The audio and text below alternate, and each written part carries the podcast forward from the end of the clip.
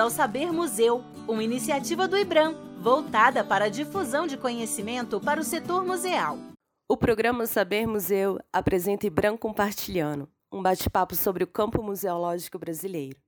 Neste episódio, gravado em 22 de julho de 2020, Luciana Palmeira, coordenadora de acervo museológico do IBRAM, recebe Amanda de Almeida Oliveira, museóloga do Instituto Brasileiro de Museus e coordenadora da implantação do projeto Tainacan, no âmbito do programa Servo em Rede, para refletir sobre documentação museológica.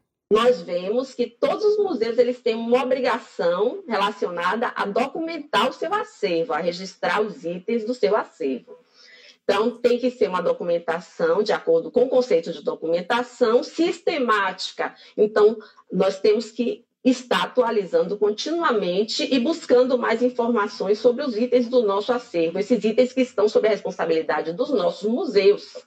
E a documentação é fundamental para qualquer, qualquer procedimento que nós formos adotar junto a esses acervos, seja a mediação, nós temos que ter informações sobre esse acervo, seja a conservação, restauração, nós precisamos saber, conhecer esses itens, tanto é, o, a parte de conteúdo quanto a parte física desse, desses itens, para que a gente possa executar qualquer higienização, qualquer é, necessidade de restaurar esses itens, assim como a exposição, que é onde a Amanda vai conversar aqui e fazer essa conexão com a gente.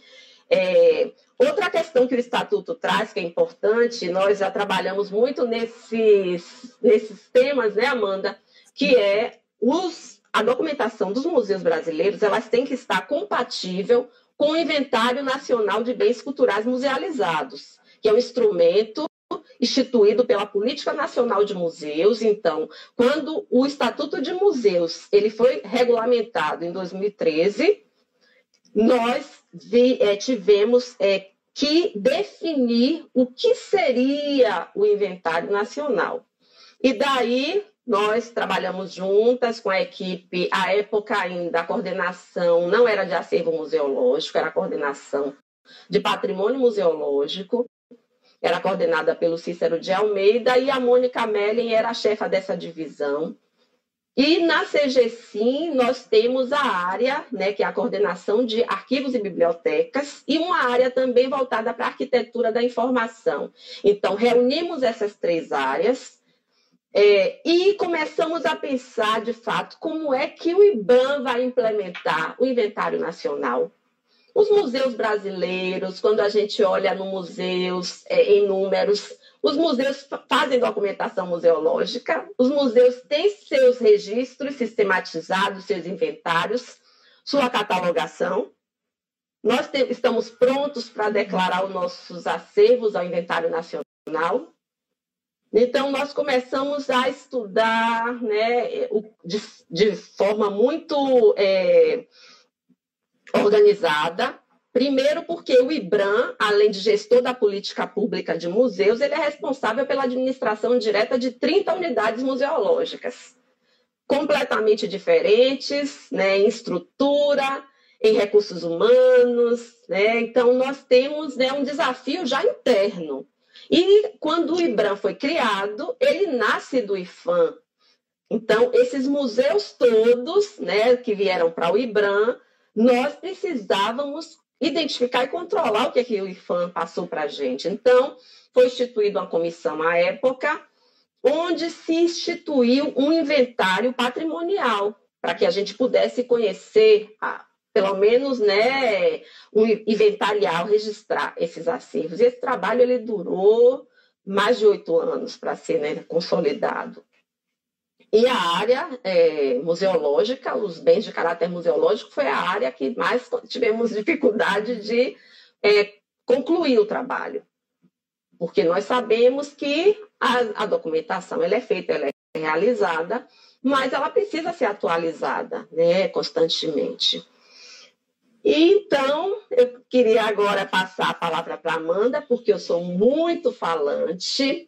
É, finalizando, lembrando que nós temos duas resoluções normativas de inventário nacional, então, colegas dos museus, colegas das universidades é, tenham acesso à resolução normativa número 1 e a número 2, ambas de 2014. A primeira define o inventário nacional e a segunda estabelece os campos mínimos né, obrigatórios e também os facultativos, porque a gente avançou um pouquinho lá, um pouquinho para catalogação, né, porque a gente queria, de fato, deixar algum padrão para que os museus pudessem iniciar sua documentação. Então, acho que a Amanda vai falar um pouquinho também sobre isso. É, a pesquisa da Amanda trata né, da documentação museológica como suporte para a comunicação com o público.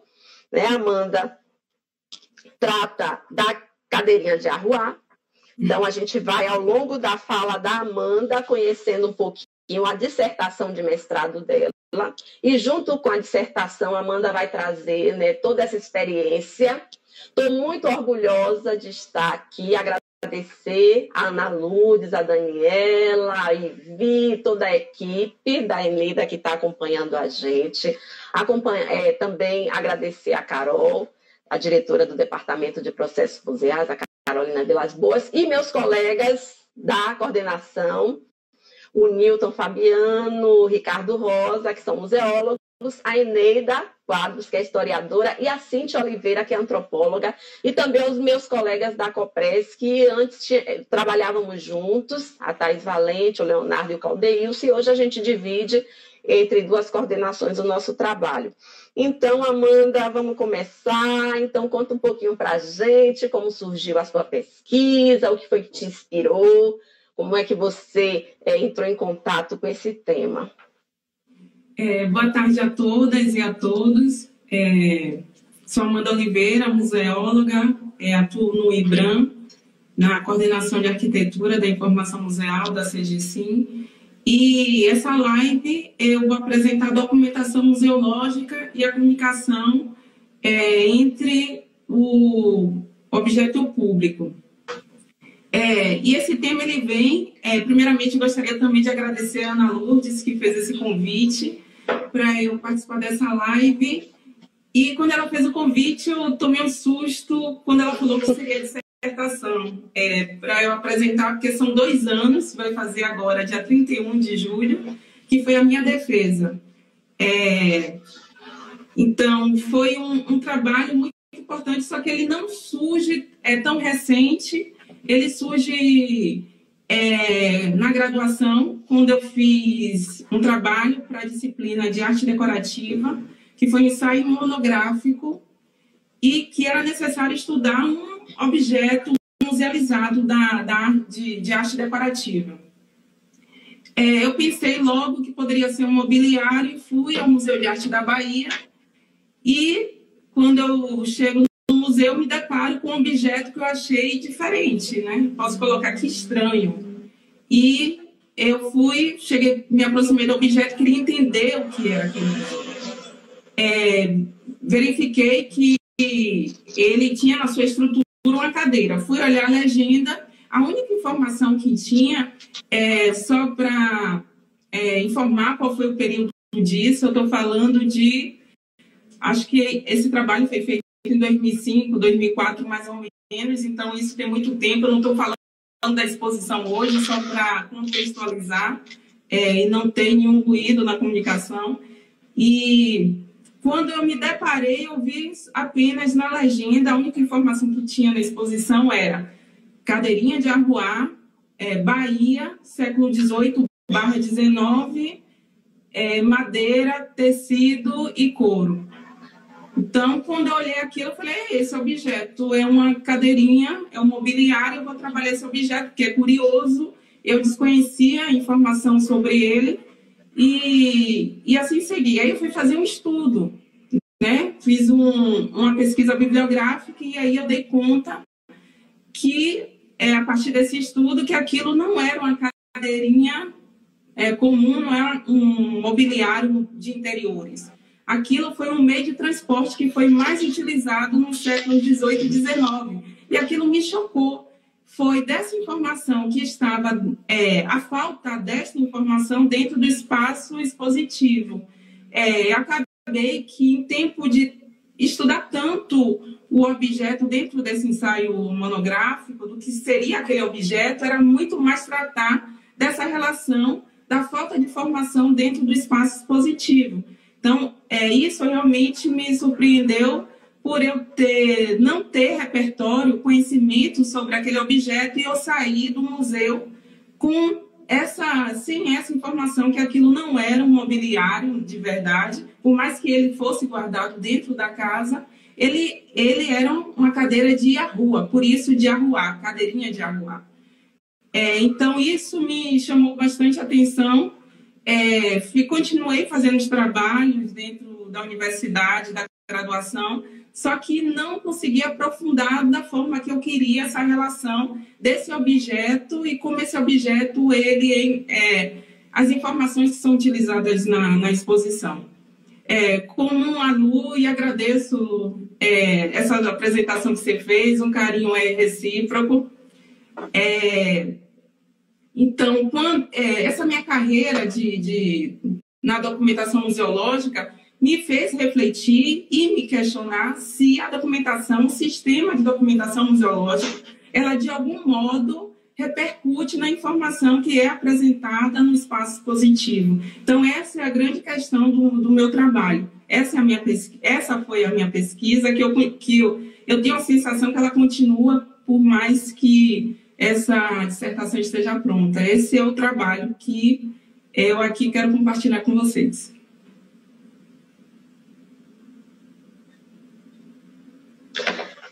Que bom, Amanda. Vamos dar continuidade aqui ao nosso bate-papo. Eu sou muito falante, viu, Amanda? Então aí você vai me cortando também, que eu sou a mediadora que vou falando horrores. Pode participar, Lu, tranquilo. Vamos Olha, é, e deixar bem evidente aqui que, que isso aqui é um. Estou compartilhando algo que eu pesquisei, mas acredito que todos que estão aqui nesse momento têm interesse nesse tema e é uma troca, não é um. É, realmente eu não estou aqui somente para passar informações, e sei que você está mediando também por esse conhecimento é, na área de documentação museológica. Então, é uma troca, estamos aqui para isso. Esse é o objetivo.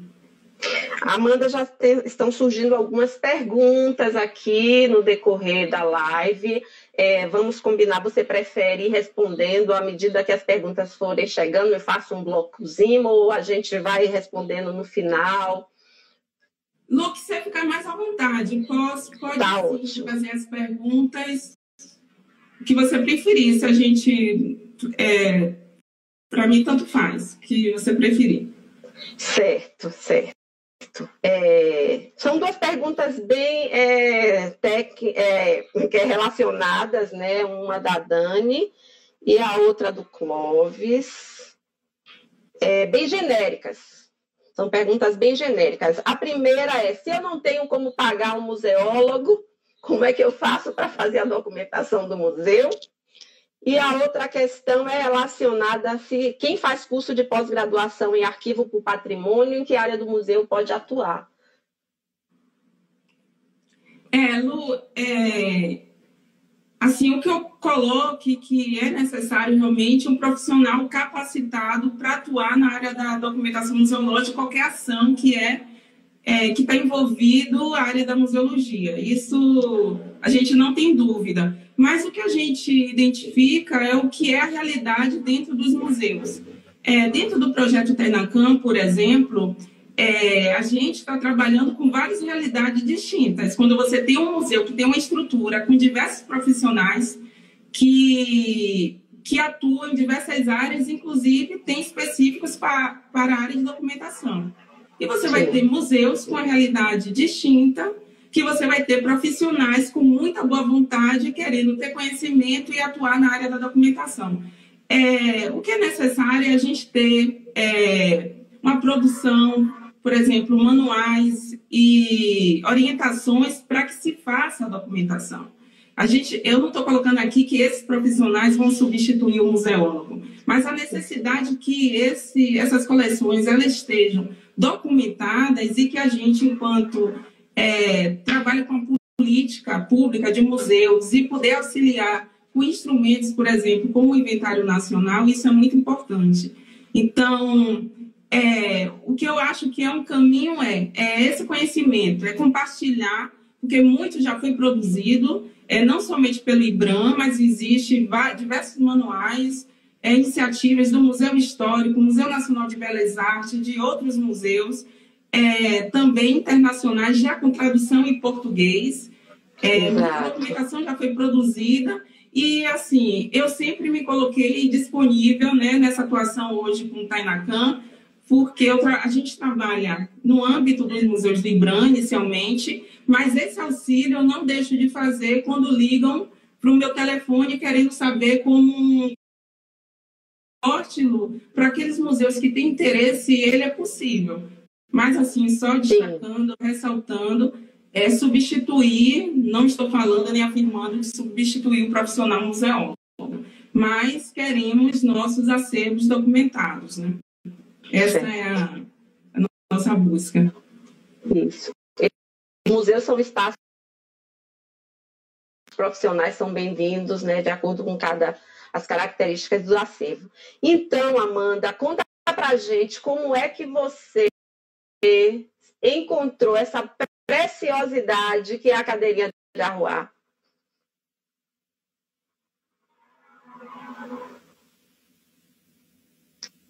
Olá, acho que a Amanda está um pouco congelada. É, vou aproveitar enquanto a imagem da Amanda congelou um pouquinho para é, a Ibram já definiu data para abertura é, dos museus. É, isso nós te, estamos preparando recomendações, inclusive já tem recomendação publicada, o ICOM está também com recomendações para que os museus se planejem. Mas a abertura dos museus depende né, das questões é, relacionadas a é, ao controle da pandemia. Então, as autoridades sanitárias e as, os governantes locais vão estar definindo essa data e nós estamos acompanhando para estar junto com eles definindo. Então, a ordem agora é vamos se planejar para a abertura e utilizar desse momento né, a, online. Deixa eu chamar a Amanda para voltar aqui a conversar com a gente, para falar sobre a cadeirinha de arruar e toda a pesquisa. Então, Amanda, agora vamos contar para a gente como você encontrou essa preciosidade, que é a cadeirinha de arruar. Vamos agora entrar um pouquinho na sua pesquisa e depois eu faço um outro bloco de perguntas. Certo, certo.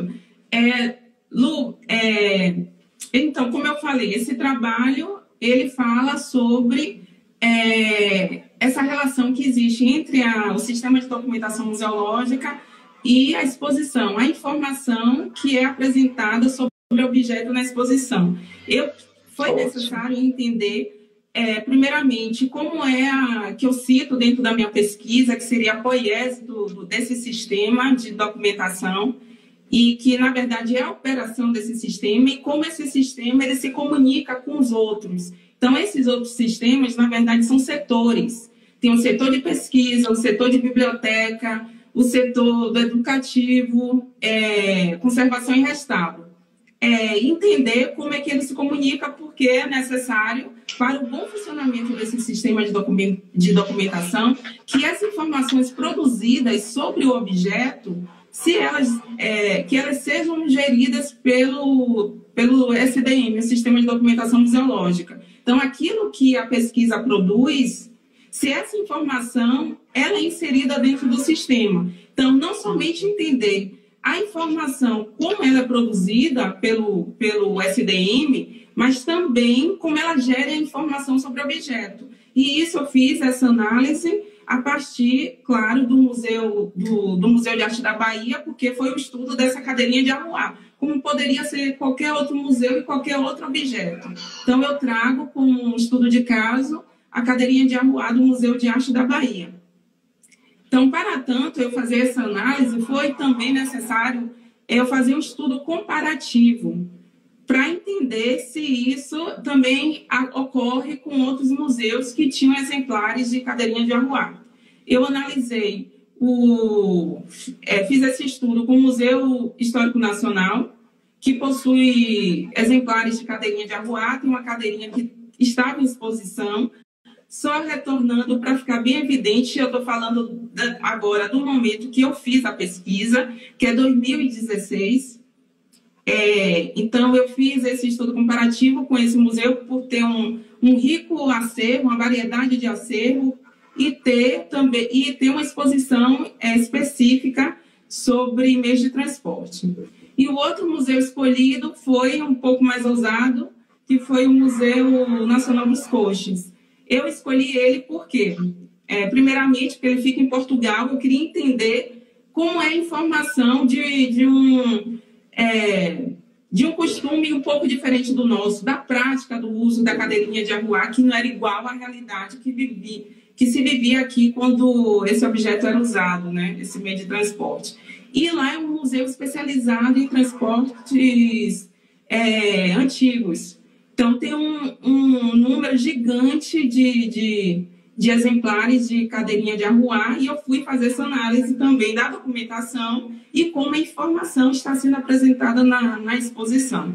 Então, aí eu faço, eu tento não colocar somente dentro do Museu de Arte da Bahia, mas como isso, essa informação também ocorre nessa relação documentação museológica, a comunicação no museu, né, sobre o objeto e deixando bem evidente que eu estou falando de exposição de longa duração, que o tratamento é, da informação, na maioria das vezes, é diferenciada para exposições temporárias. E aí eu faço esse estudo comparativo que enriquece bastante o trabalho. Isso. Temos aqui uma colega falando né, sobre a questão né, da ressignificação, né, da importância da documentação nesse processo de ressignificação. E as cadeirinhas de arruar, que não é um mobiliário, né, Amanda, é um meio de transporte, elas eram carregadas por homens negros escravizados, né? Então, é, nessa perspectiva que você vai estar falando, né, Amanda, é, da importância da documentação museológica para a comunicação, seria interessante você abordar esse aspecto também para a gente, né, que eu tenho certeza faz parte de sua pesquisa. Nós conversamos é, agradeço né, você me ter dado a oportunidade de acessar essas informações e com a, a, a autora né, explicando, tirando as dúvidas, conduzindo essa mediação, ficou muito tranquilo para mim estar tá falando agora. É, Lu, é, primeiramente, é, quando eu fiz esse estudo sobre a cadeirinha de arruar, eu tinha um entendimento, primeiro é que era um meio de transporte. Essa minha pesquisa, ela me deu a oportunidade de conhecer bem como foi o uso, de entender melhor como foi o uso é, desse objeto é, no Brasil. Mas queria destacar algo que é importante: a cadeirinha de arruar não foi invenção brasileira, por mais que Ai, a que gente. ótimo.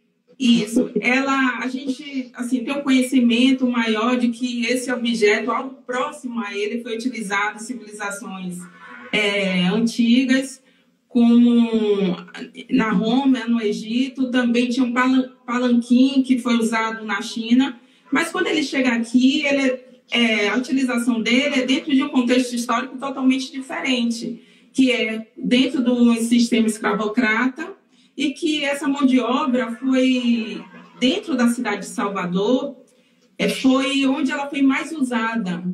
Na ocupação que foi mais usada foi de carregador.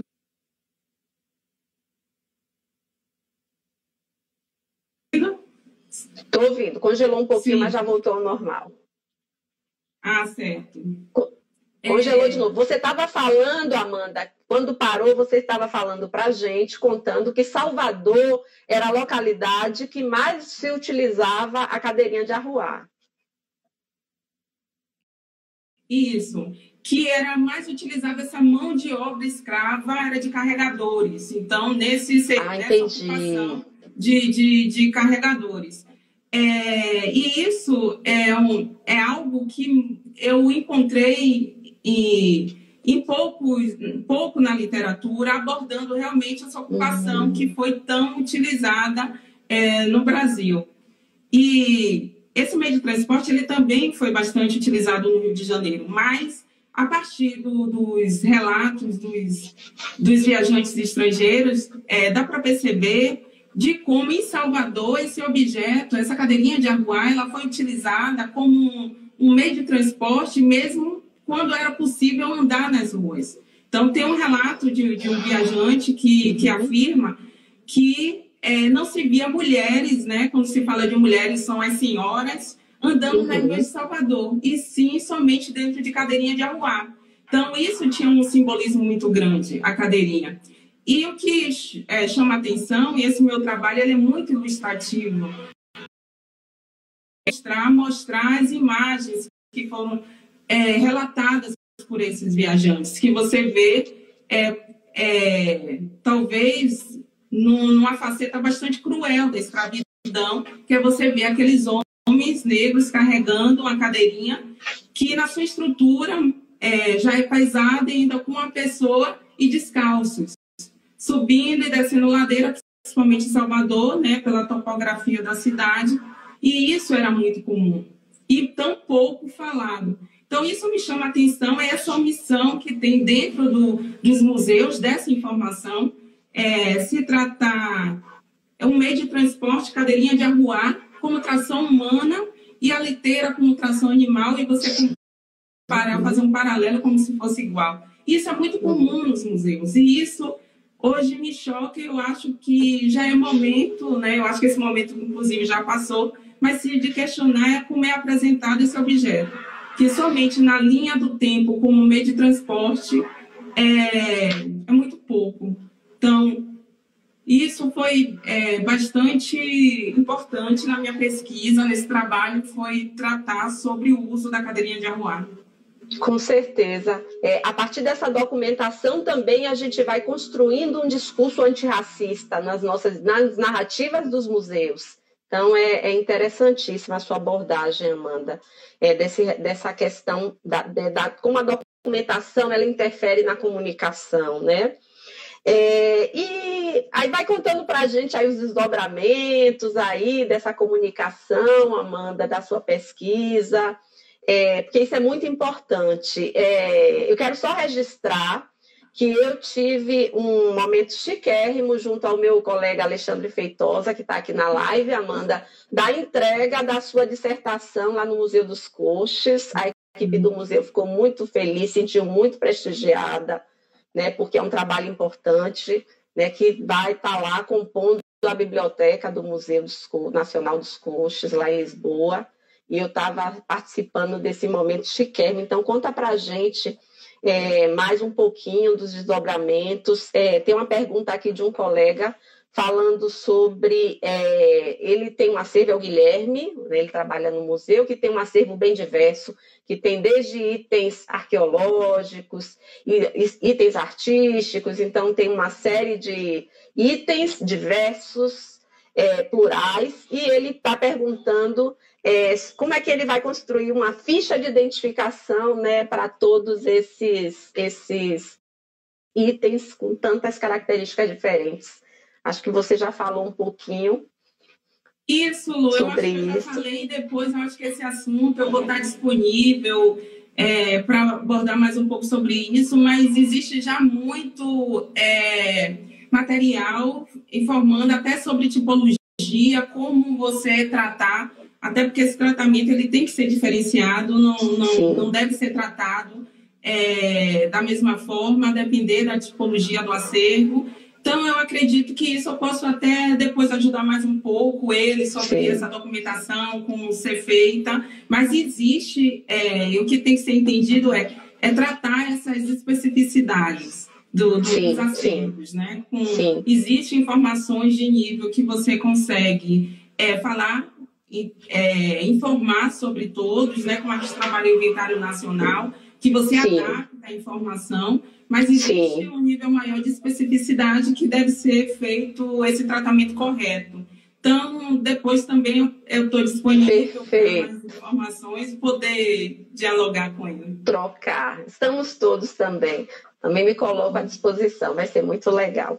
Então, Amanda, vamos falar um pouquinho dos desdobramentos aí sobre a comunicação do objeto, né? Dando continuidade né, à importância da documentação para a comunicação desses itens dos acervos dos museus. Isso, Lu. Meu, esse, essa minha dissertação, falando um pouco dela, ela teve três estruturas que eu chamo que são áreas distintas, mas que se comunicam, até porque o termo é comunicação, e essa comunicação tinha que estar dentro da minha pesquisa.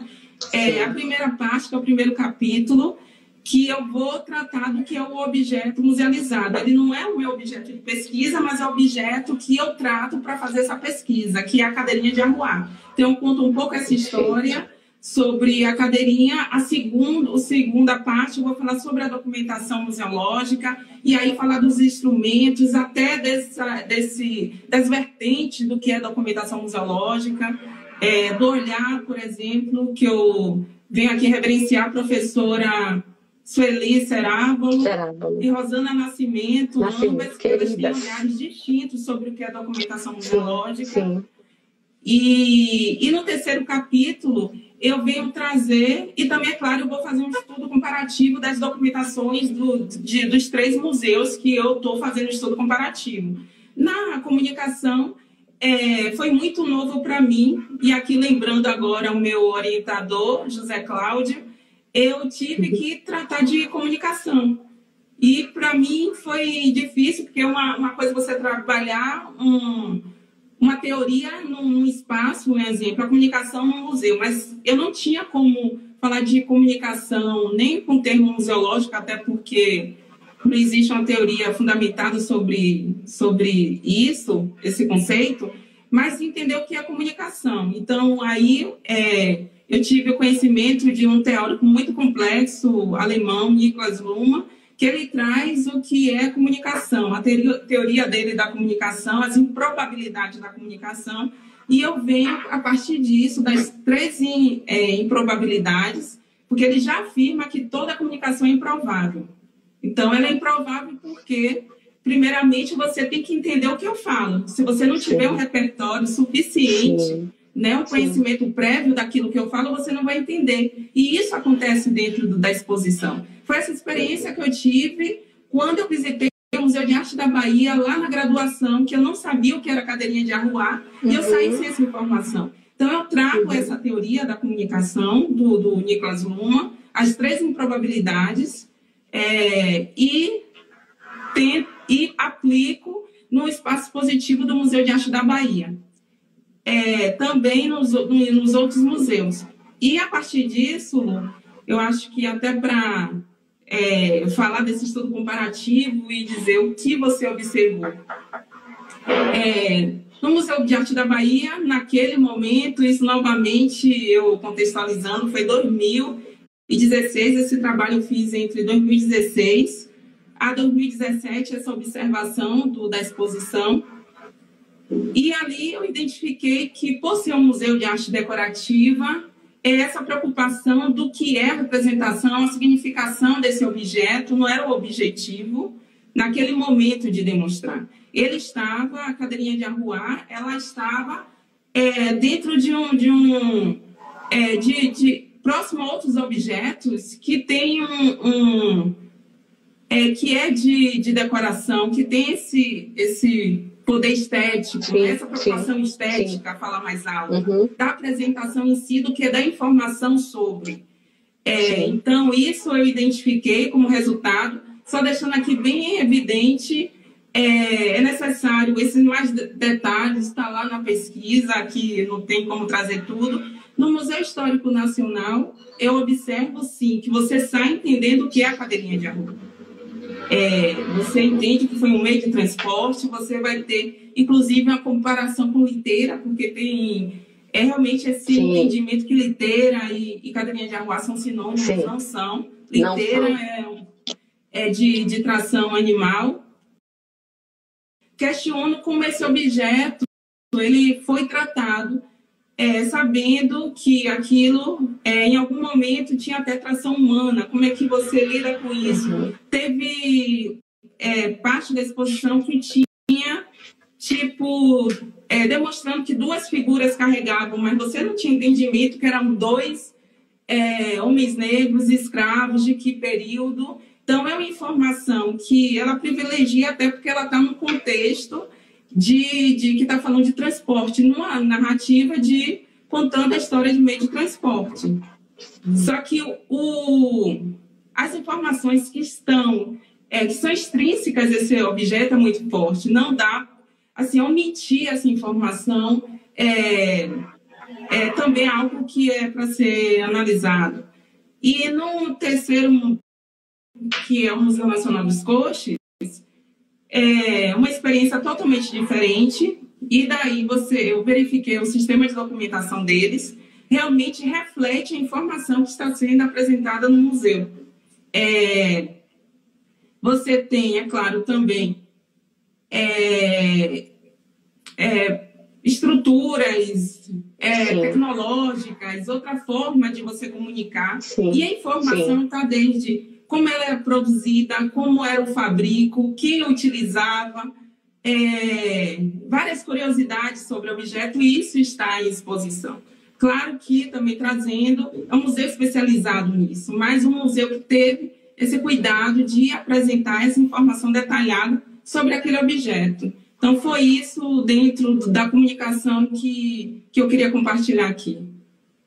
E, e, Amanda, você me remeteu ao planejamento estratégico de museus, que é o plano museológico porque essa comunicação ela é definida desde aquele momento lá do planejamento conceitual, quando a gente está definindo missão, visão, valores do, do nosso museu, os objetivos estratégicos. Lá no subprograma né, do programa de acervo, subprograma de documentação museológica e as conexões que esses programas do planejamento museológico fazem, né? Cada programa né, como eles se conectam, desde o programa de acervo ao programa de é, exposição, ao de comunicação, ao institucional, ao de gestão de pessoas, como tudo isso está né, muito integrado. Então, como nesse estudo comparativo né, que você fez, essa missão desse museu e essa estrutura desse museu definia também os caminhos né, dessa comunicação. Muito interessante. Eu só quero fazer aqui um lembrete para todo mundo, convidar aos colegas dos museus, profissionais, estudantes, para fazer o curso de documentação museológica, que está no nosso Saber Museu do IBRAM. Estou vendo os colegas aqui da Comus, os colegas, né? E daí eu lembrei que é importante, o curso está aberto, é, o curso é à distância, então entrem no Saber Museus, no site do IBRAM, e façam documentação museológica, que também é importante nós estarmos compartilhando e enviei as críticas, porque foi um produto justamente da coordenação de acervo museológico, é, com base em toda essa nossa experiência conjunta. Ai, Amanda, que maravilha, Amanda. E depois, Amanda, de todo esse estudo comparativo maravilhoso, de todas essas análises, reflexões, esse contato, é, o que é que trouxe de, de resultados nessa né, sua pesquisa? Porque eu estou aqui encantada, Amanda. Desde que eu fui convidada, você vai falando, eu vou ficando muito encantada, porque esse assunto, esse tema, além da documentação, é, essa questão também da cadeirinha trouxe muitas questões simbólicas, representativas, né, para mim. E acredito Sim. que para os nossos colegas todos que estão aqui participando junto conosco, tem muita participação. É, assim, o resultado da minha pesquisa realmente não foi fazer nenhuma conclusão, não era concluir, talvez nem é, trazer essa afirmação, mas a reflexão da importância do sistema de documentação museológica, da documentação na representação. A documentação ela tem essa, esse objetivo né, de representar e a partir que você representa, lá o que está em exposição é, vai ter essa, essa interferência daquela documentação, como é que você olha o objeto. Então, aquilo, eu cada vez mais concluo que esse trabalho, que é pouco prestigiado dentro do próprio museu, a importância dele, de que às vezes a gente fica apagando fogo para poder montar uma exposição temporária e a energia de, de equipes para você criar uma narrativa, novos textos, quando isso poderia estar dentro do sistema de documentação museológica. E aquilo que é produzido fora, muitas vezes não retorna e vai ter informações ambíguas, desencontradas. é, isso é, eu trago, né, busquei trazer é, dentro do meu trabalho essa, essa grande reflexão de que da importância realmente do papel da documentação museológica para os museus. Então, acredito que a gente está tendo avanço e quando a gente está colocando os acervos na rede, na pista, e tem que mostrar, e tem que mostrar os metadados, os campos catalográficos, aí a gente mostra a importância desse técnico, desses profissionais que trabalham em documentação museológica, que faz esse trabalho que é tão escondido, né? que, não, que não é Sim. mostrado como aqueles que trabalham em setor educativo, que trabalham com exposição. Então, é, eu acho que isso não. mostra a importância da documentação, que eu acho que isso está no já está no, no, pensamento de muito, mas talvez não é visto tanto na prática como eu quis revelar nesse trabalho da importância da documentação museológica. Para além disso, Lu, que foi é, importante, trazendo para o prático do resultado da minha pesquisa, foi que em 2017 é, eu, eu escrevi uma comunicação em relação à cadeirinha de arruar do Museu de Arte da Bahia. E isso foi publicado. É, depois disso, isso acho que foi em setembro de 2017, eu sempre ia visitar o Museu de Arte da Bahia. Eu, deixa eu ir lá ver a cadeirinha como é que ela está, deixa eu ver como é que está a exposição. Até o final da minha pesquisa, eu sempre ia visitar. Eu criei uma relação com esse objeto, né? É indiscutível é, sobre isso. Aí eu me deparei, Lu, isso foi em abril, eu tive que reler, né, meu, meu, minha pesquisa agora para essa live. Sempre, oportunidade, eu leio é, algumas partes, mas aí eu não, não, não estava nem me lembrando de que em maio, abril, na verdade, 2018, eu retorno ao Museu de Arte da Bahia e vejo uma mudança, uma alteração na exposição. É que eu achei significativa, não, não suficiente, mas significativa. E eu vi que isso aconteceu depois da publicação desse meu artigo. E que ali e eu tenho essa confirmação devido aos trechos do, da minha, do meu artigo que estavam sendo apresentados nesse texto que estava do lado da cadeirinha. Quando eu vi é, uma fotografia, não sei se todos aqui têm em mente ou se conhecem, é de uma fotografia do século XIX, meados do século XIX, e que tem uma mulher sentada e dois é, negros escravizados um chega a pousar assim do lado da cadeirinha e outro com, com, aquele, com aquela postura de, de, né, que ele ocupava de carregador. E essa, essa é muito uhum. emblemática essa imagem. Essa imagem está do lado da cadeirinha com trechos do meu texto. E essa imagem eu utilizei no meu artigo. Eu achei que aquilo foi muito importante para o público que visita o Museu de Arte da Bahia. É, então, eu tenho isso como um grande resultado, um, um importante resultado, pelo menos, deste trabalho. E, e outro que eu tive a grande surpresa há duas semanas foi que o meu primeiro capítulo, que a cadeirinha de Arruá, vai participar, vai compor um livro que vai ser publicado pela editora UFBA, que é organizado pela professora doutora Cecília Soares, historiadora, que tinha me convidado é, para fazer parte e eu vou poder é, contar a história da cadeirinha de arruar para mais gente. Isso para mim é muito importante, porque esse capítulo, depois que eu terminei ele, foi, chega a voz, foi muita emoção, muita emoção. Ah, que maravilha. E aí eu retrato realmente sobre, sobre esses... É, sobre os africanos, os negros que trabalharam e tem muita, tem muita informação importante né, que tem que ser apresentada. Sim, sim. E, e agora super atual, né, Amanda? Vidas negras importam, representatividade cura, né? A cada dia a gente tem que, de fato, né, é, ter né, nas narrativas dos nossos museus brasileiros né, uma narrativa, um discurso é, antirracista mesmo, de combater os preconceitos todos, né, sejam eles né, relacionados é, à questão da cor, né? Então, gênero, então nós estamos trabalhando nisso e como, né, que alegria a documentação, né, ser um fator, definitivo mesmo, né, para que a gente possa atualizar nossas narrativas, né? Que maravilha! É, simbolicamente, para mim, aquela questão dos monumentos que estão sendo né, destruídos, né? É, então a gente está né, com os trabalhos como o seu, Amanda, também é, desconstruindo né, um discurso e produzindo né, os museus é, de forma é, mais é, democrática, mais inclusiva, mais solidária. Os museus, de fato, vão cumprir o seu papel, sua missão de preservação e fruição desse nosso patrimônio cultural brasileiro diverso e que deve ser respeitado né, em toda a sua pluralidade. Que, que maravilha, Amanda, que, que maravilha mesmo. Fico muito feliz. É, o Nonato está nos perguntando onde está a sua pesquisa, Amanda.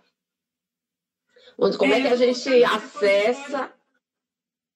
Isso está no repositório da UFBA eu não sei, eu acho que a gente pode ver com a Dani, a Ana, de deixar o link do, da dissertação disponível. Eu acho que facilita. Eu acho que é, é possível. Mas está no repositório também me coloca à disposição para para compartilhar também e disponibilizá-lo, ter acesso. A gente tem que dar acesso a essa informação, é importante. Sim. É, seu e-mail é amanda.oliveira isso, amanda.oliveira.museus.gov.br, meu e-mail do IBRAM. Isso. Certo, que é bom, né? É importante que as pessoas já fazem também o contato. A Thais está lembrando, né? A Thais Valente, que é coordenadora de preservação e segurança, nossa colega baiana também, museóloga, amiga, está lembrando né, que é, a documentação é a primeira medida de mitigação né, do risco da dissociação, que é um dos riscos né, que afetam ou podem afetar né, o patrimônio é, museológico, musealizado brasileiro.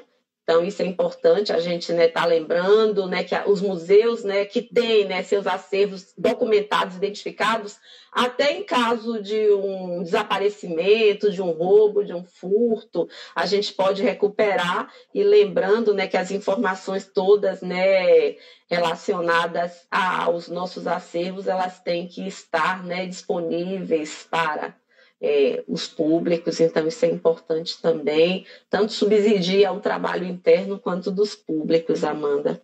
Importante. Uma das minhas bandeiras, Lu, é além de, dessa mudança necessária dos museus em relação a rever né, os, esses objetos que, se não é do patrimônio né, da, é dessas minorias, né, dessas culturas, que, que seja esse documento histórico como a cadeirinha de arruar, como é que isso está sendo apresentado, né? Isso eu acho que é um que é uma, uma grande questão, é, uma das bandeiras que eu trago a partir desse trabalho, e o outro é a importância da documentação museológica. Então, sou defensora de, de, é, é, dessa ação que é tão pouco, inclusive na sua teoria, né? Eu acho que a documentação museológica ela, ela é forte na sua prática.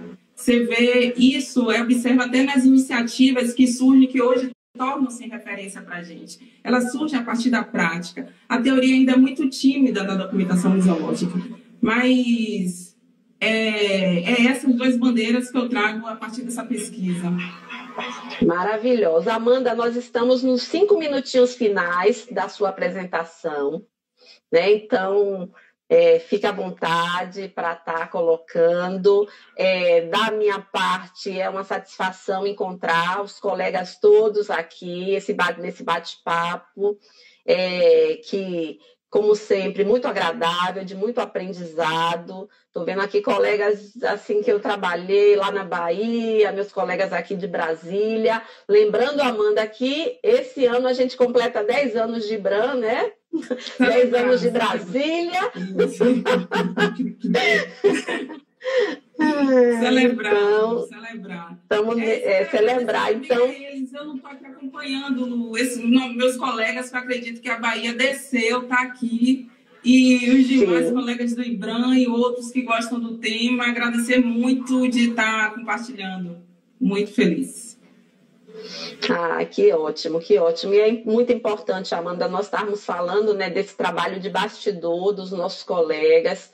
É, lembrar que todas essas reflexões, né, desde a normativa, das orientações, é, tudo isso é resultado né, de um trabalho é, missionário dos colegas que estão atuando nesses bastidores, todos esses museus brasileiros, desses 3.700 museus brasileiros.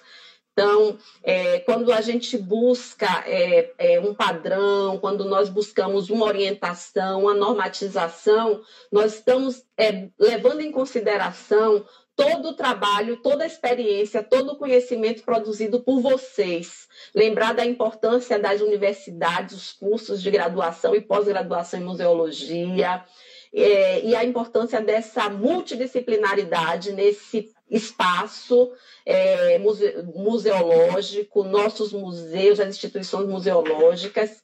Então, é, é muito é, importante que a gente reitere esse trabalho e esses profissionais, esses colegas, esses estudantes, os, né, os profissionais aí que estão é, de fato atuando. Eu queria, é, nesse finalzinho, é, falar disso, é deixar nossa solidariedade às vítimas né, da pandemia. Nós estamos né, falando de museu, instituição de preservação, e o que é essencial a ser preservado é a vida. Né? Então, a gente quer deixar aqui nossa solidariedade às famílias que estão enlutadas, dizer, né, assim, quem puder ficar em casa, vamos usar né, todas essas medidas de segurança né, que estão aí sendo colocadas pela Organização Mundial da Saúde, pelas autoridades sanitárias locais. Né? Então, tudo isso é muito importante a gente né, ter esse cuidado também conosco. Amanda, estamos encerrando. Fale as suas palavrinhas é, aí finais. Isso é gratidão mesmo, dessa oportunidade que eu tive pela representação do tema, daquilo que eu represento. Quando a Ana falou, né, fez esse contato, eu não poderia negar, né? Eu, se eu não. negasse, eu estaria negando não só para mim essa oportunidade, mas tudo que eu possa vir a representar, né, neste lugar. E, e agradecer a, desde a Universidade Federal da Bahia, todos os professores, que aqui eu não vou citar nome para não ser injusto, a todos os colegas de museologia. Dedico é, essa live foi dedicada a todos os profissionais que trabalham com documentação museológica, a esses que eu estou trabalhando diretamente, em especial, dentro do projeto Itainacan. E agradecer a você, Lu, por esse, essa troca, a Dani, a Ana, a toda a equipe do DDFEM, a todos que participam, que possibilitaram esse momento, é gratidão. É isso, só agradecer por esse momento. Tá.